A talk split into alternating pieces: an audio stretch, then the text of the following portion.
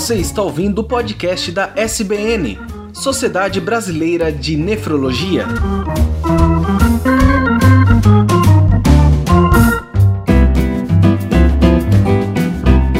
Olá, ouvintes, sejam bem-vindos ao podcast da Sociedade Brasileira de Nefrologia. Eu sou Tarek Fernandes e hoje voltaremos a falar sobre hipertensão arterial.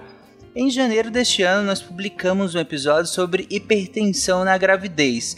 Agora, a visão é um pouco mais ampla sobre o tema. E também como host desse podcast, ao meu lado está a doutora Cíntia Vieira, que é diretora de políticas associativas da SBN e coordenadora do serviço de nefrologia do Hospital Ernesto Dornelles, em Porto Alegre. Boa noite, doutora. Boa noite, Tarek. Boa noite, doutora Cibele e doutora Andréia. Estou muito satisfeita de contar com a presença de vocês hoje aqui, pela experiência que vocês têm no assunto de hipertensão arterial sistêmica. Exatamente. Como adiantado por a senhora, nós temos como convidado convidados a doutora Andréa Pio, que é médica nefrologista da unidade de hipertensão arterial do Hospital das Clínicas da Faculdade de Medicina da USP e secretária-geral da SBN na gestão atual. Boa noite, doutora. Boa noite, Tarek. Boa noite a todos. Boa noite, doutora Cíntia. É um prazer novamente estar aqui pela SBN. E também, doutora Sibeli, uma honra, uma satisfação estar junto aí de uma referência na hipertensão, né? Boa noite. E como convidado especial, temos a doutora Cibele Saad Rodrigues, que é professora titular de nefrologia da Pontifícia Universidade Católica de São Paulo e diretora do Departamento de Hipertensão da SBN e presidente da Sonesp. Boa noite, doutora. Boa noite, Tarek. Boa noite, Cintia, Andréia. É um prazer, uma honra estar aqui com vocês para a gente bater esse papo bem descontraído sobre hipertensão arterial que, como vocês bem sabem, eu adoro.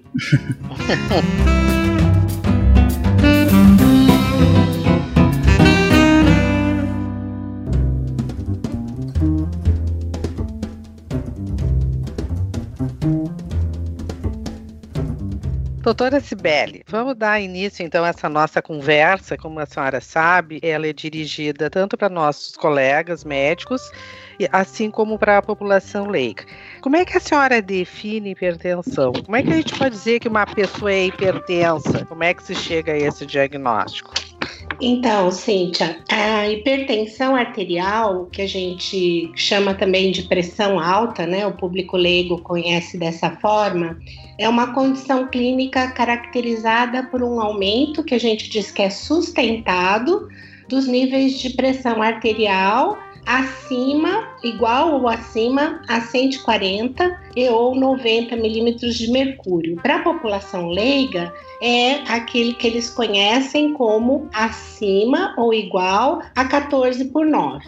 Geralmente, a hipertensão está associada a muitos fatores que incluem problemas metabólicos, como, por exemplo, diabetes, alteração dos lípides no sangue, né, das gorduras no sangue, associada também à obesidade, alterações das, das funções dos órgãos e muitas vezes até da estrutura de alguns órgãos. Esses órgãos a gente chama de órgãos-alvo da hipertensão, que são aqueles que mais sofrem por causa de um aumento da pressão arterial, determinando maior risco de eventos é, nesses órgãos. Então, por exemplo, eventos cardíacos, como angina, infarto, insuficiência cardíaca, eventos vasculares, como a doença arterial obstrutiva periférica, que é a obstrução, o entupimento das artérias, é, a retinopatia hipertensiva, que é a alteração lá na retina, nos olhos, e as renais, né, que não poderia deixar de faltar, por isso que a hipertensão tem tanto interesse para o nefrologista, porque ela determina uma evolução, quando não tratada, para doença renal crônica. Uma coisa que é muito importante falar, Cíntia, é que a gente não pode dizer que uma pessoa é, é hipertensa com uma única medida, uma única vez, né? Você não vai taxar a pessoa logo de cara como hipertenso. É, se for constatada uma pressão elevada numa medida de consultório, por exemplo, essa medida deve ser repetida no mínimo por mais duas vezes, preferencialmente fora do consultório, exceto se o paciente já tiver algum desses órgãos-alvo com lesão, né? É, também é importante dizer que recentemente é, o American College e o American Heart é, fizeram diretrizes e eles trouxeram esse valor da, da, da hipertensão, do conceito de hipertensão, para mais baixo do que as nossas diretrizes brasileiras. Né? Eles consideram que a hipertensão, quando a pressão arterial é, da, é maior ou igual a 130 por 80 ou 13 por 8, como o público leigo costuma ouvir, né? Mas isso não é uma, uma coisa que a comunidade científica como um todo aceite, né? E para nós aqui no Brasil, o que as nossas diretrizes é, que são seguidas aí por, por, todos os médicos, a gente considera acima de 14 por 9. Uhum. Legal. Doutora Sibeli, só mais uma coisa. O paciente que tem diabetes ou que tem uma insuficiência renal crônica, ele deve manter esse nível também de 13 por 8 ou 14 por 9? Ou tem algum outro. Porque a gente às vezes ouve dizer que talvez pudesse ser um pouquinho mais. É verdade isso? Não. A gente hoje em dia considera a hipertensão arterial nos mesmos níveis para pacientes que certo. tenham comorbidades. Pode ser diabetes, pode ser idoso, por exemplo, uhum. né? Que antigamente a gente tinha níveis mais altos de sistólica para idosos, hoje não. A gente considera acima Esse dos valor. 14 por 9. É. O, ok. Doutora Andréia, existe alguma causa para hipertensão arterial? Então, dentro desse contexto, desse conceito, né, que a doutora Sibeli é, muito bem falou, a gente tem, na verdade, que a hipertensão ela é multifatorial, né? E o que, que significa isso? Na maior parte das vezes, quando a gente diz que a hipertensão é essencial ou primária, a gente acaba não tendo uma causa que possa justificá-la, né? Então, existem vários fatores que estão relacionados a ela, que questões genéticas, alguns fatores de risco que a pessoa pode ter para que possa, para que ela possa se tornar hipertensa. Quando a gente fala de causa especificamente, a gente já está falando de hipertensão secundária. E aí sim existem algumas condições que podem levar à hipertensão. Que condições, assim, mais comumente que podem acarretar hipertensão arterial, né? Então, por exemplo, a própria doença renal crônica, né, que você perguntou em relação à meta pressórica, ao valor pressórico, a doença renal crônica, ela é uma causa de hipertensão arterial. Então, é tanto uma consequência da hipertensão, a doença renal crônica, como ela também pode ser uma causa.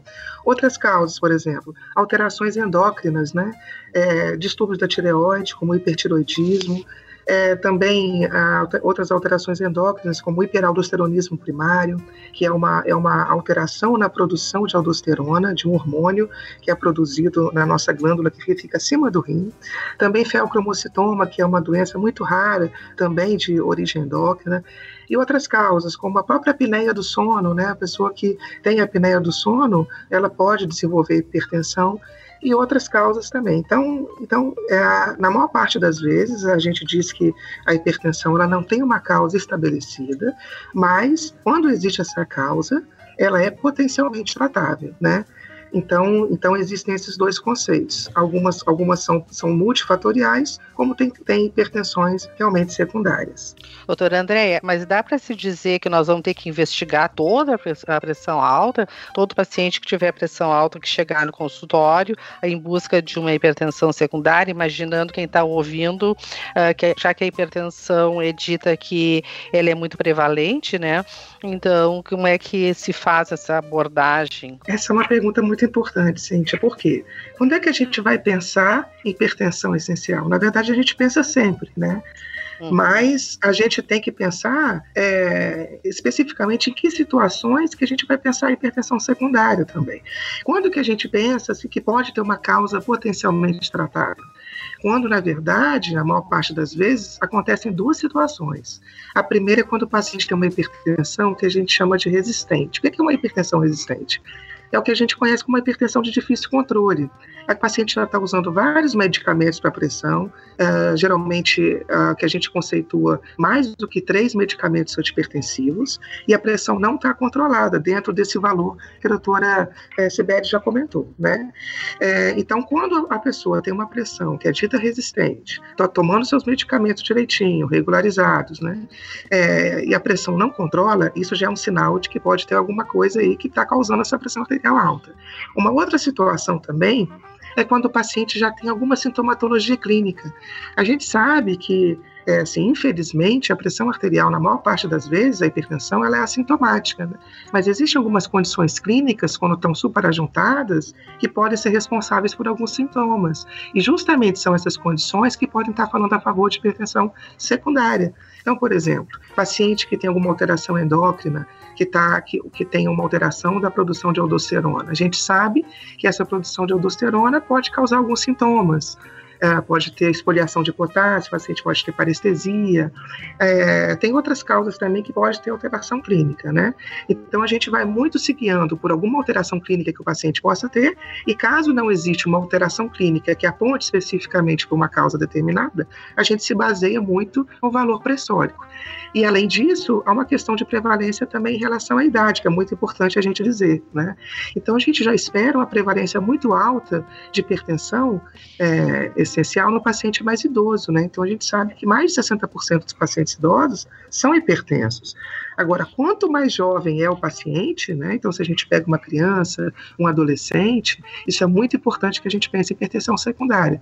Muitas vezes, quando ele, inclusive, já tem um histórico familiar positivo, a gente nunca vai estar errando de pensar nisso. Então, na maior parte das vezes, a gente não precisa investigar na grande população, mas quando a gente começa a ter dificuldade de controle pressórico, ou quando o paciente já tem alguma sintomatologia clínica que a gente tem que pensar, a gente parte para essa investigação.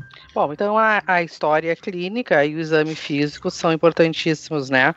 São nessa investigação. É. Uh, doutora Cibele, a senhora gostaria de uh, esclarecer melhor a hipertensão resistente? A doutora Andréia falou mais de três antipertensivos. A senhora quer acrescentar algo nessa? Sim. Sim, eu gostaria de acrescentar, sim. É, esse é um, é um tópico bastante interessante que tem tido muita, muita atualização ultimamente, inclusive com, com, uma, com definições eh, diferentes para o que a gente chama hipertensão resistente e hipertensão refratária, que antigamente eram tidas como sinônimos. Então, a hipertensão resistente, como a André acabou de dizer, ela é definida como aquela que não é controlada abaixo de 14 por 9 ou 140 por 90 milímetros de mercúrio, com o uso de pelo menos três medicações em doses que a gente chama otimizadas, ou seja, as doses máximas preconizadas e toleradas por aquele paciente, sendo preferencialmente uma delas um diurético e eu ainda acrescento, eu gosto de dizer isso, né, que é o diurético apropriado ao estado volêmico do paciente. Porque se o paciente tem uma doença renal, ou uma insuficiência cardíaca, ou um estado edematoso, ele vai precisar de um diurético mais potente, que seria o diurético de alça. Enquanto se é um paciente euvolêmico, que não tem nenhuma dessas condições que eu falei, você vai usar preferencialmente a clortalidona em relação à hidroclorotiazida, porque ela tem o dobro da potência e uma ação muito mais é, prolongada. Quando a gente diz em três classes de medicamentos, a gente está se referindo àquilo que é, muitos autores chamam do trio de ouro da hipertensão resistente. Então, quem seria esse trio de ouro? Né? Além dos diuréticos apropriados, é, seria um IECA, né, um inibidor da enzima conversora da angiotensina, ou um BRA, que é o bloqueador dos receptores AT1 da angiotensina 2, e um antagonista dos canais lentos de cálcio, de preferência de ação prolongada e seletivo, que na nossa experiência, né, na experiência mundial, o mais utilizado é a amilodipina. Né? Então, são classes de drogas é, esse trio de ouro, né? São três classes de drogas diferentes, com ações complementares e que agem de forma muito sinérgica. Aí, se o paciente não controlar com essas, com essas três classes em doses otimizadas, a quarta droga hoje considerada no tratamento da hipertensão resistente é a espironolactona, que é um antagonista de aldosterona, né? E o interessante da definição de hipertensão resistente é que se o paciente tiver em uso de quatro ou mais classes de medicamento e a sua pressão estiver controlada, bem controlada, a gente também chama isso de hipertensão resistente. Mas se ela não tiver controlada com cinco ou mais medicações, você passa a chamar isso de hipertensão refratária. Então, é, não é só uma questão de nomenclatura, nem só uma questão semântica, né? É, é uma questão também de fisiopatologia, não só de definição. Então, existem mecanismos diferentes fisiopatológicos envolvendo uma e outra, né? Sendo que a hipertensão resistente ela responde mais a diuréticos, né? Ela tem mais hipervolemia do que é, a hipertensão refratária, que tem mais hiperatividade do sistema nervoso simpático. E isso tem implicações, inclusive, na, na terapêutica.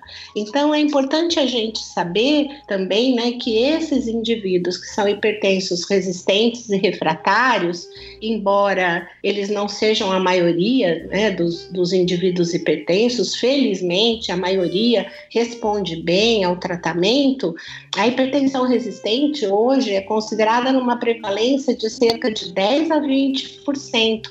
E 5% desses 10 a 20% são os que a gente chama de hipertensos refratários. E tanto os resistentes e principalmente os refratários são aqueles que têm o prognóstico mais grave em termos de lesão em órgãos-alvo, de morbidade e mortalidade, tanto cardiovascular quanto renal. E além disso, são esses indivíduos, como a Andrea já ressaltou, que têm maior chance de ter uma causa secundária. Então aí fica uma primeira dica. Toda vez que você encontrar um paciente hipertenso resistente ou refratário, pense em hipertensão secundária. Se não tiver condições de fazer investigação no local onde você se encontra, encaminhe para um nefrologista para que ele possa fazer eh, esse diagnóstico ou afastar esse diagnóstico, mas é importante pensar. Acho uma boa dica, porque se nós formos pensar que na, na periferia, na, na medicina que é baseada uh, na, nas UPAs, na, na ponta, em que tenha paciente já vem com essa quantidade de antipertensivos aqui que nós chegamos ao resistente, uh, quem está atendendo, o próprio médico uh, de família, ele já pode se preocupar para encaminhar esse paciente para uma investigação. Perfeito, Concordo? Cíntia, perfeito, Cíntia. Então, é muito importante a gente dizer dizer que a hipertensão tem que ser diagnosticada e tratada é, por todos os médicos que puderem fazer esse diagnóstico, porque a gente está falando de 30% da população adulta. Então é, é muita gente, não é todo mundo que precisa ir para um especialista, né? E esse indivíduo que está na ponta, que você bem lembrou, que vai receber esse paciente, quando ele afastar a má adesão ao tratamento, que é uma causa frequente uhum. de pseudo-resistência, né? Que não é resistência, na é. verdade é o paciente que é resistente. E às vezes até o médico é resistente, né, Cíntia? Porque é. a gente costuma até brincar, né, que, que é uma conjunção astral, né? É o, é o paciente que não toma o remédio direito e às vezes é o médico que se acomoda com aqueles valores e não faz a maximização da, das medicações, não ensina insiste mais com as mudanças no estilo de vida. Uhum. Então é muito importante essas dicas, né? Então, uhum. uma hipertensão num paciente muito jovem ou muito idoso, é, uma pessoa que não tem história de hipertensão na família, não tem esse componente genético, não tem é, muitos fatores de risco e de repente tem uma hipertensão resistente ou refratária, ele tem que ser alvo de uma investigação para hipertensão secundária.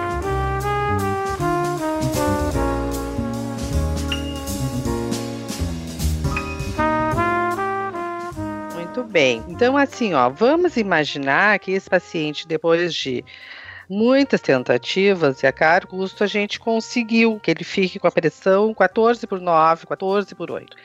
E aí eles costumam vir o consultório e dizer assim: ah, eu parei, eu tava tão bem que eu parei. Uhum.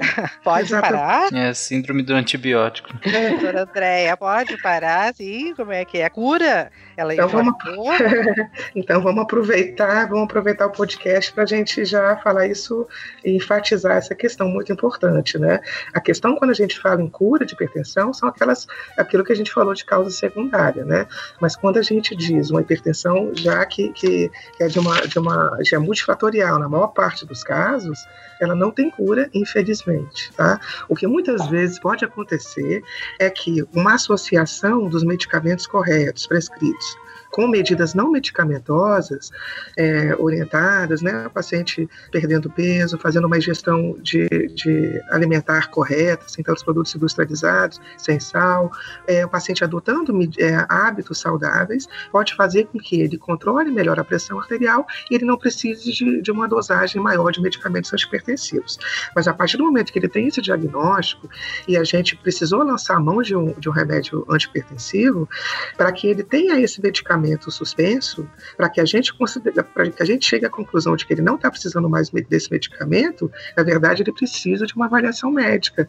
Isso pode acontecer, mas não é frequente, né? Então, às vezes a gente encontra um paciente que acaba adotando uma, uma vida totalmente diferente e ele pode fazer com que aquela pressão arterial que a gente fez o diagnóstico de hipertensão, ela inclusive fique mais controlada, né? Agora, a suspensão de medicamentos antipertensivos sem a gente fazer a avaliação adequada, ela não é é recomendada, mesmo quando o paciente está com a pressão controlada. O que a gente precisa lembrar aí, que inclusive é muito importante, é que o conceito, inclusive, de se a pressão está controlada ou não, a gente tem que prestar muita atenção, que muitas vezes, na própria consulta, ela acaba estando mais elevada do que a gente realmente acredita que ela esteja. Então, às vezes, o paciente vem com a pressão controlada de fora da consulta, chega na consulta e a pressão está alterada de novo, e ele fala, ah, só dá alterada na consulta, que realmente pode acontecer, que a gente chama de efeito avental branco. Mas o fato é que o paciente ele não deixou de ser hipertenso por causa disso. Então a gente precisa manter os medicamentos. A avaliação da pressão arterial ela vai ser é, semestral, ela vai ser de acordo com os retornos do paciente. Muitas vezes a gente mede a pressão fora do consultório também, para que a gente tenha certeza se ela está controlada ou não. E isso é fundamental que o paciente tenha ciência que não deve suspeitar, suspender os medicamentos. Essa dosagem dos medicamentos e a inserção dos medicamentos, a gente vai avaliando caso a caso, né? Então a gente vai aumentando a dose, vai inserindo outros medicamentos se ela não está controlada. Da mesma maneira, quando a redução da dose também ela precisa ser é, realmente prescrita pelo médico. Pensando aí no nosso público leigo, né, que está nos ouvindo, é que eu costumo brincar com os meus doentes que o remédio da pressão é para ser tomado todos os dias da sua vida, inclusive sábado, domingo, dia santo e feriado, porque é muito comum a gente ouvir essa sua questão é muito pertinente, Cíntia, porque a maior parte dos doentes, quando se vê com a pressão controlada, é, fica achando que pode é, sair suspendendo. Outra coisa que eu percebo nas consultas é que às vezes tem mais uma pessoa é, na família que, que toma remédio para pressão e ele acha que pode tomar o mesmo, enfim, que pode é, se utilizar de um, de um medicamento, ou faltou algum, tomar o do vizinho, ou o vizinho se meter no tratamento da hipertensão, né? Então é, é importantíssimo isso que a Andrea falou, que a única pessoa que deve suspender, alterar, trocar o medicamento antipertensivo é o médico que está acompanhando, né? E não adianta só fazer tudo direitinho depois que se tem um infarto, ou após iniciar uma diálise eu tenho um, um AVC, né? Não, não adianta, né? O, o ladrão já entrou na residência e agora é tarde para colocar a trava na porta, né? É. Assim, ó, dando sequência nesse raciocínio que nós estamos falando, paciente do consultório, uh, que às vezes mede a pressão no consultório e dá uma, e, e, na realidade ele poderia estar com ela mais alta um pouco. Eu gostaria de saber se tem assim esses métodos que ele possa utilizar para medir a pressão arterial, doutora Sibeli, se ele tem que fazer um, uma monitorização, se ele pode fazer em casa, como é que seria? É, eu, essa pergunta é muito legal porque é sobre os métodos de medida da pressão arterial, né? Que métodos que a gente tem, se a medida do consultório é sempre a melhor medida. Na verdade, é, essa medida de consultório sempre foi considerada melhor até que se descobriu a monitorização ambulatorial da pressão arterial, que é feita com um aparelho que você coloca no paciente, e a medida da pressão é feita 24 horas, e também a medida residencial da pressão arterial, que, o, que pode ser inclusive feita como automedida, né? Ou alguém na família ou o próprio paciente, no caso da, alta, da automedida, podem fazer é, é, essas aferições da pressão arterial em casa. Né? O que tem de interessante é que tanto a MAPA, que é essa medida feita com o aparelho 24 horas, como o que eu vou chamar de MRPA, que é a medida residencial da pressão, aumentam muito o poder de identificação do risco cardiovascular de uma pessoa e do risco renal desta pessoa, né? Isso porque é, só esse tipo de medida, é, que é feita várias vezes por dia, né? No caso da da mapa, por exemplo, você coloca o equipamento no paciente e ele vai ter medidas durante o dia, por volta de 16 leituras para ser válida, e pelo menos oito medidas à noite. Então você vai ver como que funciona a pressão arterial no decorrer de um dia inteiro, né?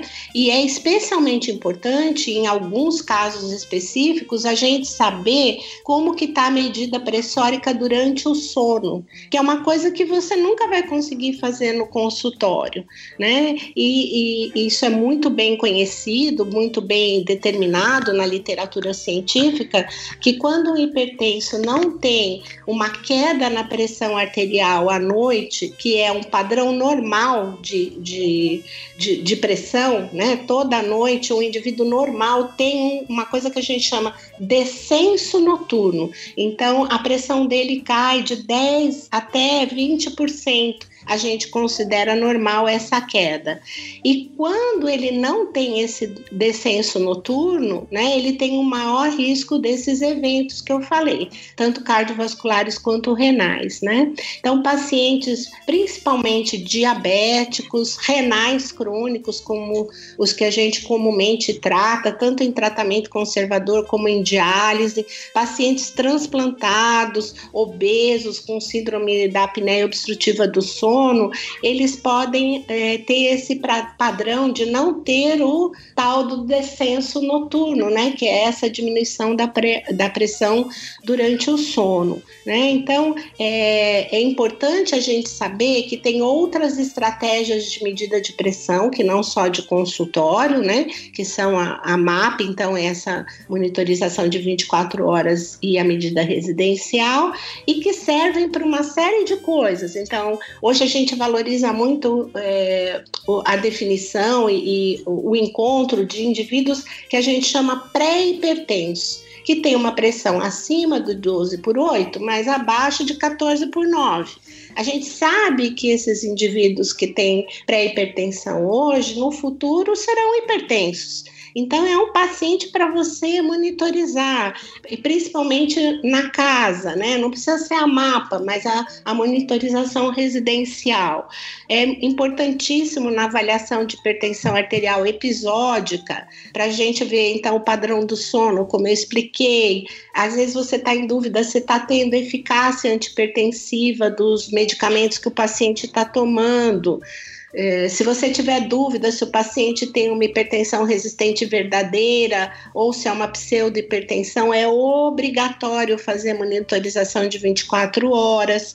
É, o Poli deve ter dito, eu me lembro dele ter falado né, na, no, no outro podcast, da hipertensão na gravidez que muitas uhum. vezes é importante você ver esse padrão circadiano, né, que é das 24 horas. Uhum. Em crianças e em adolescentes, é uma obrigatoriedade quando você pega uma criança ou um adolescente hipertenso, você fazer mapa, às vezes nos idosos. Então, hoje em dia, a gente tem bastante, bastante oportunidade de verificar outros padrões que não só aquele que antigamente a gente fazia, que era medida de consultório. Uma, uma dica muito importante que eu acho que a gente deve dar para os nossos pacientes, e eu faço isso habitualmente no consultório, é recomendar a compra de aparelhos automáticos de braço, nunca de punho. As nossas sociedades não recomendam o uso de aquele, daqueles aparelhos que você coloca no, no punho, que as pessoas falam aparelho de pulso, né? Muitas vezes, que eles são é, pouco fidedignos é, a gente prefere que eles sejam aqueles de braço. Se você explicar para o paciente direitinho, eles aprendem com muita facilidade, mesmo gente é, assim muito simples consegue fazer essa medida na residência. Lembrando que tem que ser é, aparelhos que tenham o selinho do Imetro, né? E que sejam calibrados cada seis meses, se eles forem a pilha, trocar sempre a pilha, mas enfim, a participação do paciente é, no seu autocuidado também mostra é, melhor adesão ao tratamento e, e melhor controle da pressão arterial. A Andréa chegou a falar rapidamente né, que existem outros padrões de, de outros fenótipos, a gente fala, né, de hipertensão, que não só a hipertensão verdadeira. Né? A gente tem é, aqueles pacientes que têm pressão arterial é, no consultório só e na casa não, que ela já contou, que chama efeito do avental branco, né? Olha para o médico e fica com a pressão alta, ou para a enfermeira, enfim, aqueles que usam o branco, né? E o contrário disso, que a gente chama de hipertensão mascarada, que a pessoa vem ao consultório e ela tem pressão arterial normal e na casa ela tem pressão arterial elevada. Então, é, são mu muitas variáveis e o que a gente vê é que na prática, cada vez mais, a gente tende a utilizar tanto a MAPA, que é a medida das 24 horas, quanto a medida residencial, mesmo que muitos pacientes reclamem muito é, da MAPA, né? Porque cada 30 minutos ficar insuflando aquilo no seu braço à noite durante o sono, você tem um sono pior naquela noite, né? Mas ela tem se mostrado custo efetiva, saiu um trabalho muito recente, agora em 2019, mostrando que uh, você fazer a mapa, principalmente naqueles casos que eu já falei, é, acaba você economizando com medicação a mais que às vezes você está dando, com diagnósticos errôneos, com, com correção de rumos. Então é um, é um assunto bem interessante, bem do momento. Doutora Sibeli, eu só queria dar assim, uma, uma ideia que gente, nosso país é um país continental com muita diferença uh, de regiões para regiões. Então, para a gente fazer a mapa nem sempre é tão fácil para todos, né?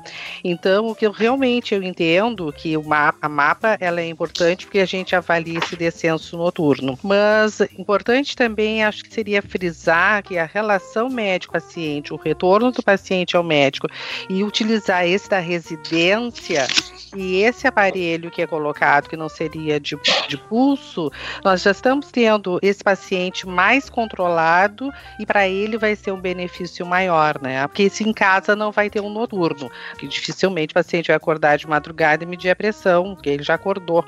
É. Mas então. Aí não dá para ver descenso tá, né? noturno. Né? É. Ele tem que estar tá dormindo. É, mas eu acho que já ajuda muito, né? Que a gente avançou nisso de, de acreditar tá?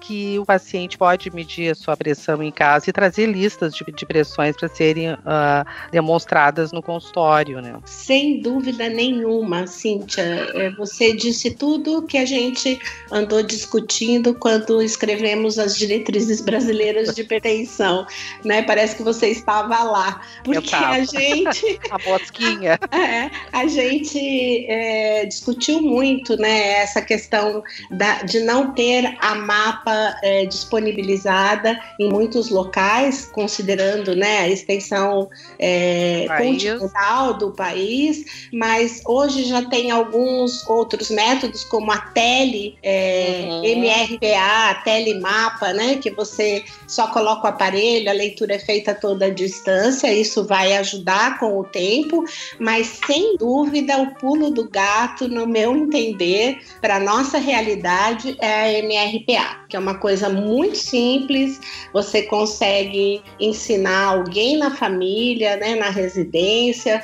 A gente já fez trabalho científico com isso, inclusive com pessoas assim muito simples. E você fornecendo o aparelho, elas são capazes de ir lá durante uma semana, fazer as duas medidas de manhã, as duas medidas à noite e trazer tudo registradinho para você. E você fica com aquela visão, né, de como que a pressão arterial daquele paciente se comportou num dia normal da vida dele. A gente, inclusive, pede para fazer durante a semana toda, é, se importando muito menos com o final de semana, que não é um dia normal do trabalho de, daquela pessoa, né? E aquilo traz muita informação e a gente consegue é, melhorar muito o controle do paciente com isso, evitar as lesões em órgãos-alvo da hipertensão, né? Que o que nos interessa em tratar a hipertensão é diminuir a morbimortalidade cardiovascular e renal dos nossos doentes. Claro, claro, com certeza.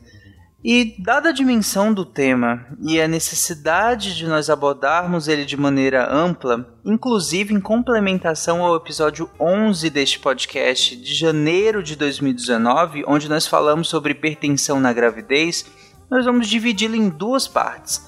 Então, em dezembro, nós voltaremos com a segunda parte, onde nós discutiremos como deve acontecer essa monitoração da pressão arterial a nível ambulatorial e a nível residencial. Vamos falar também sobre a problemática do sal comum e do sal light, a influência dos hábitos alimentares, por onde começar a terapêutica de controle pressório e o que acontece se não houvesse esse tratamento, né? inclusive em, em crianças. Isso tudo e muito mais na segunda parte. Dito isso, eu convido todos os ouvintes a acessarem o site do Deviante, deviante.com.br, e comentarem na postagem deste episódio Sejam críticas, sejam elogios ou mesmo dúvidas que possam surgir ainda, mesmo depois desse episódio. Além disso, acessem um site da SBN, onde esse episódio também será postado lá, e o Twitter da SBN, que é SBN Nefrologia. Quando forem comentar sobre esse podcast, marquem a SBN também lá no Twitter, é interessante a gente, a gente dialogar diretamente também. Então é isso. Abraços e até o mês que vem com um novo tema da Sociedade Brasileira de Nefrologia.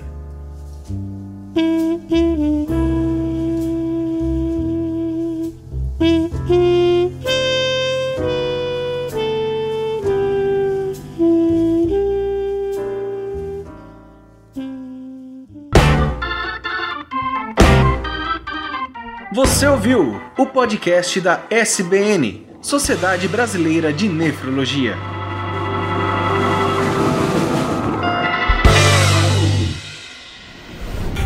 Este programa foi editado por Tapcast. Edições e produções de podcast.